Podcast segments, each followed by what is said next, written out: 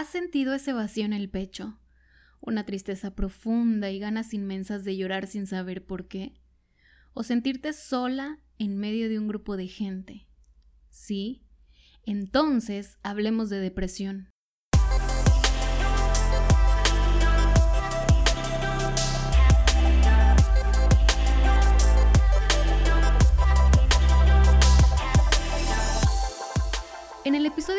Hoy hablaremos del tema principal de este podcast, la depresión. Lo voy a platicar de una manera tan sencilla que te va a ayudar a entenderla y es más, quienes no padecen depresión podrán comprenderlo mejor. Primero quiero definir la palabra depresión. Y cuando yo empecé en mi búsqueda interna, encontré que la palabra depresión viene del latín deprecio, que significa abatir o derrumbar. Y uff, no tienes idea el clic que me hizo. Pues sí, justamente así me sentía, abatida. Pero no quedó todo ahí.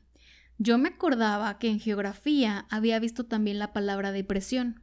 Así que me puse a buscar esa definición y es básicamente hundimiento. Le di vueltas a estas tres definiciones y me comencé a explicar a mí misma qué pasaba. A ver, Carolina, ok, sí, la depresión te hace sentir derrotada, pero ¿por qué? Sí, por todo el pasado y lo mucho que te ha costado soltarlo. Pero ¿qué más hay?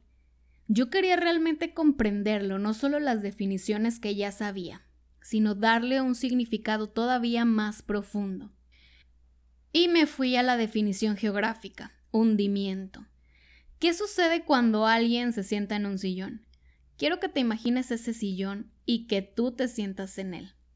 Hay un hundimiento, hay una depresión, ¿no? ¿Por qué? Porque algo externo al sillón le imprime cierta fuerza y lo deforma. El sillón digamos que tiene una depresión.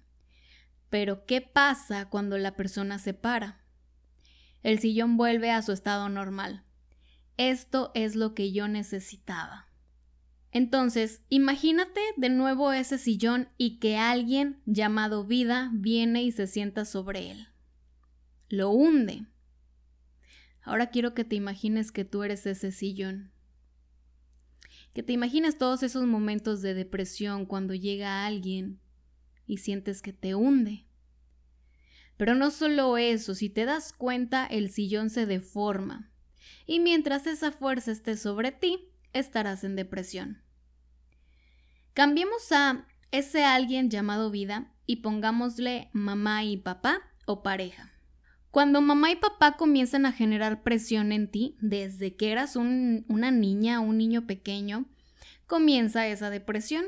Te empiezan a decir que no eres bueno en nada, que no puedes, que no debes divertirte. Te empiezan a decir lo que tienes que pensar, lo que tienes que hacer, que vestir y hasta lo que te tiene que gustar. O por el contrario, también te hablan mal, te humillan, te pegan, te hacen a un lado, no te apoyan, te ignoran. Están ejerciendo una energía negativa sobre ti. Digamos que te están, entre comillas, hundiendo. Te están deformando de tu yo real. Por supuesto que hay una depresión. Y ojo aquí, ¿eh? no estoy echando culpas, no estoy diciendo que mamá y papá son unos malignos, no. Recuerda que mamá y papá te educaron de la forma en que ellos fueron educados, de la única forma que sabían y conocían. No lo hicieron con dolo ni nada de eso, no. Es lo que ellos sabían sobre ser padres. Hacían lo mejor para ti, créeme. Pero pues todos somos diferentes y esas formas de ser a unos hijos les afectan y a otros no. Cada cabeza es un mundo, pero en tu mundo eso dolía. Y ahora, no porque tus papás te hayan educado de una forma que para ti no fue muy buena, no quiere decir que tengas que sufrir siempre. Hay maneras diferentes de sanar y salir adelante. Es decir, mucha gente me ha tocado escuchar, no, pues mis papás a mí me pegaban y me castigaban y en mi casa pues mamá y papá nunca fueron amorosos y por eso yo así soy y así me voy a morir. No, no tienes por qué quedarte así, no tienes por qué sufrir ni cargar con esa depresión de por vida. Imagínate que todos en tu familia tienen diabetes y de repente un día te enteras que tú también la tienes y no haces nada. Pues es que todos en la familia son diabéticos y así me tocó. A ver, no. No porque tu familia tenga diabetes, tú debes de quedarte con los brazos cruzados y resignarte, no. Hay que buscar cómo salir adelante y cómo salir de ahí. Y bueno, ¿qué pasa por ejemplo con tu pareja? Al inicio de la relación todo va de maravilla, tú eres tal cual, con él puedes ser tú misma y te sientes feliz, plena. Pero va pasando el tiempo y ¿qué sucede? Te empieza a prohibir, no hables con tal, no salgas con tus amigas, no uses esa ropa, haz esto, haz aquello. Te comienza a cambiar. Empieza a ejercer una fuerza sobre ti. Básicamente regresamos a que tú eres el sillón y él se sienta sobre ti. Te hunde.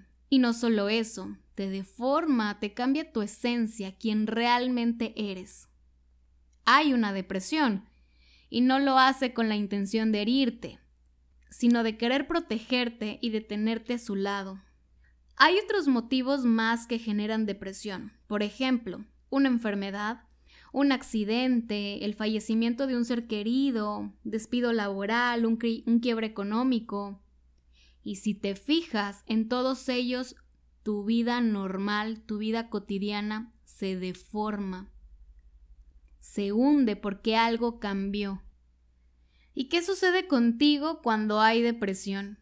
Estás tan rota que solo puedes verte en partes no logras ver más allá de tu sufrimiento, es casi imposible. La gente te dice que no hagas caso de tus padres y seas tú misma, que estudies la carrera que a ti te gusta, que hagas lo que te hace feliz. Y tú solo piensas, como si fuera tan fácil, no puedo. La gente te critica y te cuestiona por qué no dejas esa relación tóxica, por qué sigues ahí. Y ni siquiera tú sabes por qué. Ellos no entienden que esa fuerza sobre ti es real. Es como si le dijeras al sillón defiéndete, quítatelos de encima. Pues no, ¿verdad? La depresión en pocas palabras es dejar de ser tú misma, es olvidarte de ti, es ponerte en último lugar, es ceder tu poder a alguien o algo más. Cuando te olvidas de ti, viene el pensamiento negativo, la soledad, la tristeza, el vacío, la culpa, te hace falta algo, te haces falta tú. En el momento en el que yo me puse en primer lugar, solté las expectativas de mis padres, solté a mi yo falso, ese que me dijeron que tenía que ser, y miré a mi interior, ese día todo cambió. Y no, no fue fácil salir de la depresión, yo no motivo, yo te digo la realidad y la realidad es que duele regresar al lugar que te hizo daño. Luchar contra ese monstruo es cansado, pero no es para siempre. A diferencia del sufrimiento que sientes día con día, a diferencia de lo agotada que estás de tener que vivir con depresión, esta batalla es diferente. Y es algo que se siente cuando regresas a ese pasado que dolió a sanarlo. Ojo, a sanarlo, no es nada más a recordarlo y sufrir. Lloras, sí, duele, sí, pero es un ratito chiquito. Cierras ese capítulo triste en tu vida, te despides de él, aprendes a agradecerlo y puedes seguir adelante. Salir de una depresión requiere 100% de ti, de tu compromiso contigo misma. ¿Qué tan dispuesta estás a sanar? ¿Por qué? porque habrá días soleados y días nublados, porque vas a reír, pero también habrá días donde necesites llorar, porque tal vez te sientes sola, y cuando todo esto pase, te vas a necesitar más que nunca. Y eso es lo que verdaderamente importa. Pero déjame decirte que cuando lo logres, cuando llegues, la recompensa será enorme. Vas a sentir la paz, pero la paz de verdad, la alegría y el amor. Una vez que sales de ahí, la vida se vuelve completamente diferente. Pronto te voy a compartir, si me lo permites, la experiencia de cómo fue salir de mi depresión, todos los procesos que tuve que atravesar y que hoy en día han valido tanto, pero tanto la pena. Espero que te haya gustado el episodio de hoy. Sígueme en mis redes sociales como Carolina Campos y recuerda, no estás sola. Nos vemos en el siguiente episodio y hablemos de depresión.